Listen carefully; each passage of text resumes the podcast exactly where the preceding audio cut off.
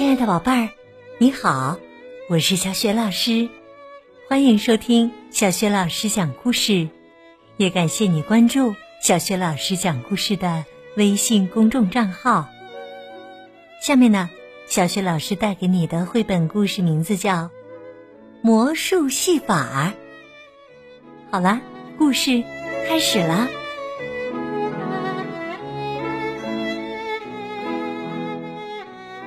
术戏法。今天，我把我的玩偶带到了学校。这是一个珍藏版的玩偶，非常罕见。我很自豪的把它展示给我的小伙伴们看。课间休息的时候，四年级的一个高个子男孩亚历山大走近我说。把你的玩偶借我玩玩。我有点犹豫，因为我知道亚历山大经常欺负比他小的学生。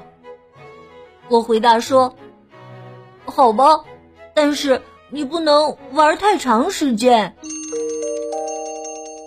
可直到课间休息结束，亚历山大也没有把我的玩偶还给我。在课堂上，我忧心忡忡的，根本没有心思听课。当老师点我回答问题的时候，我只能沉默不语。老师和蔼的问我：“马蒂斯，发生了什么呀？”但是，我什么都不想跟他讲，因为学校。是禁止带玩偶上学的，我害怕受到惩罚。在食堂里，我几乎没怎么动盘子里的饭。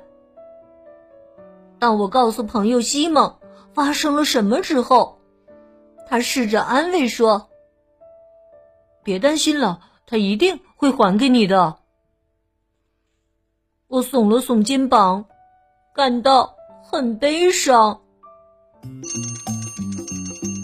这天下午课间休息的时候，我走进亚历山大和他的两个朋友，鼓足了勇气说：“亚历山大，请把我的玩偶还给我。”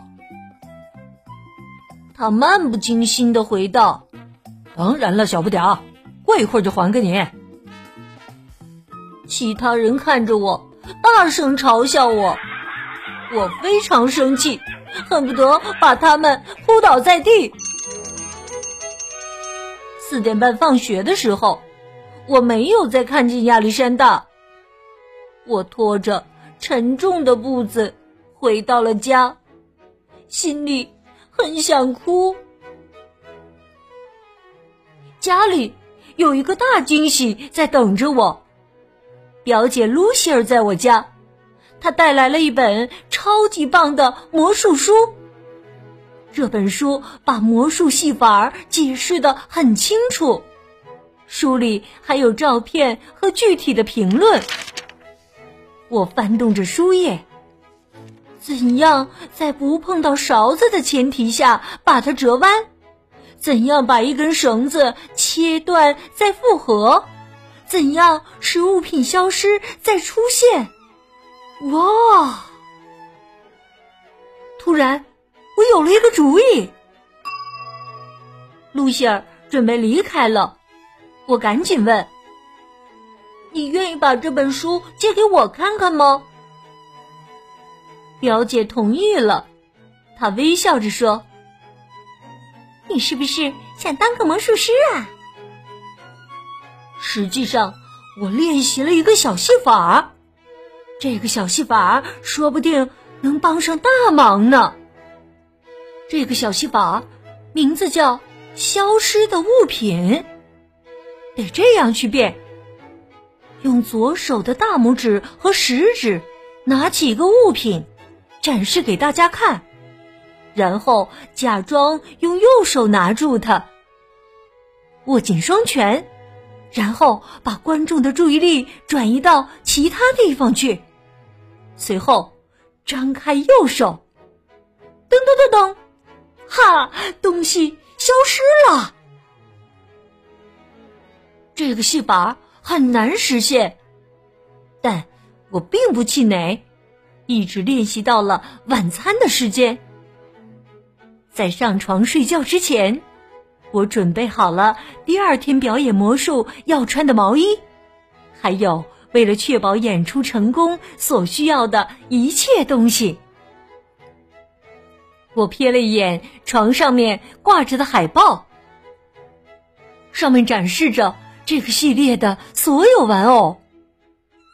我想到失去的玩偶，心里难过极了。第二天来到学校，我把计划讲给西蒙听。当亚历山大从我身边经过时，我又一次尝试向他要回我的玩偶。他咧着嘴，露出大大的笑容，回答说：“我明天把它还给你。”但是，我才不相信他呢！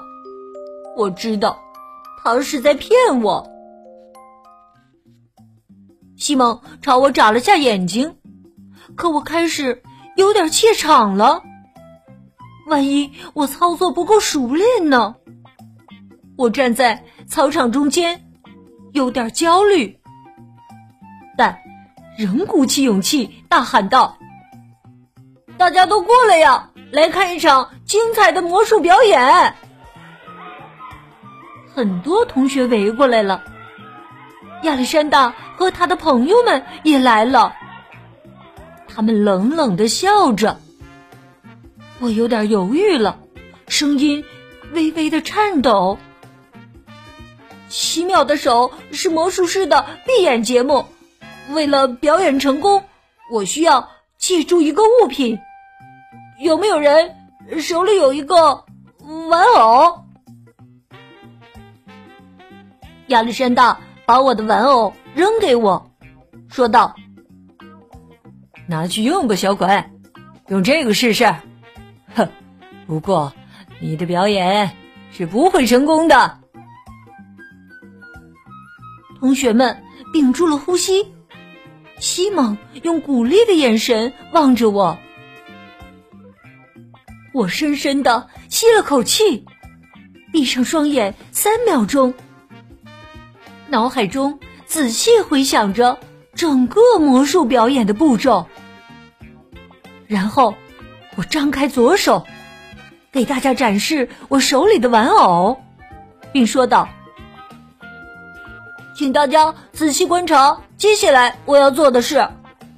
看好了，我要用我的魔法之手拿着这个玩偶，然后让它在你们眼皮底下消失。”我假装用右手抓住了玩偶，然后把拳头展示给同学们看。好了，亲爱的观众朋友们，亚历山大昨天朝我借的这个玩偶，现在在我右手里面了。为了完成我的表演，我要邀请一个人来对着这只手吹一口气。三年级的一个女孩雷亚。朝着我的右手吹了口气，所有的学生都在盯着他看。在这个过程中，我悄悄的把玩偶滑进了我左边袖子旁的口袋里。哦，幸好它没掉到地上。我继续着我的表演。大家注意了，你们准备好了吗？我数到三，一、二、三。我张开右手，然后张开左手，玩偶消失了。哇！同学们非常震惊，纷纷尖叫起来。亚历山大也睁大了双眼。我转向他，所以。我的表演一定会失败吗？旁边的西蒙露出了大大的微笑，所有人都在鼓掌，而亚历山大羞愧的走开了。我非常开心，我不仅展示了一场精彩的魔术表演，好好的教训了亚历山大，而且最重要的是，我还要回了我的玩偶。